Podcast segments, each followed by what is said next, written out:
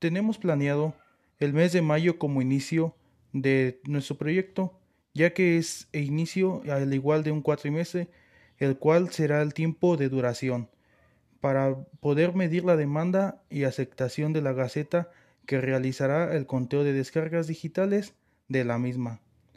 Será una edición quincenal, así como también de las sugerencias, a través de la página de Internet y los demás medios digitales, como la página de Facebook, Instagram, Twitter, institucional y páginas como la plataforma. Pero se tiene contemplado que sea un medio de comunicación fijo escolar para el poder brindar un mejor servicio a todos los estudiantes y maestros. Para cuando se regrese de manera presencial haya un formato impreso del seguimiento que se está dando.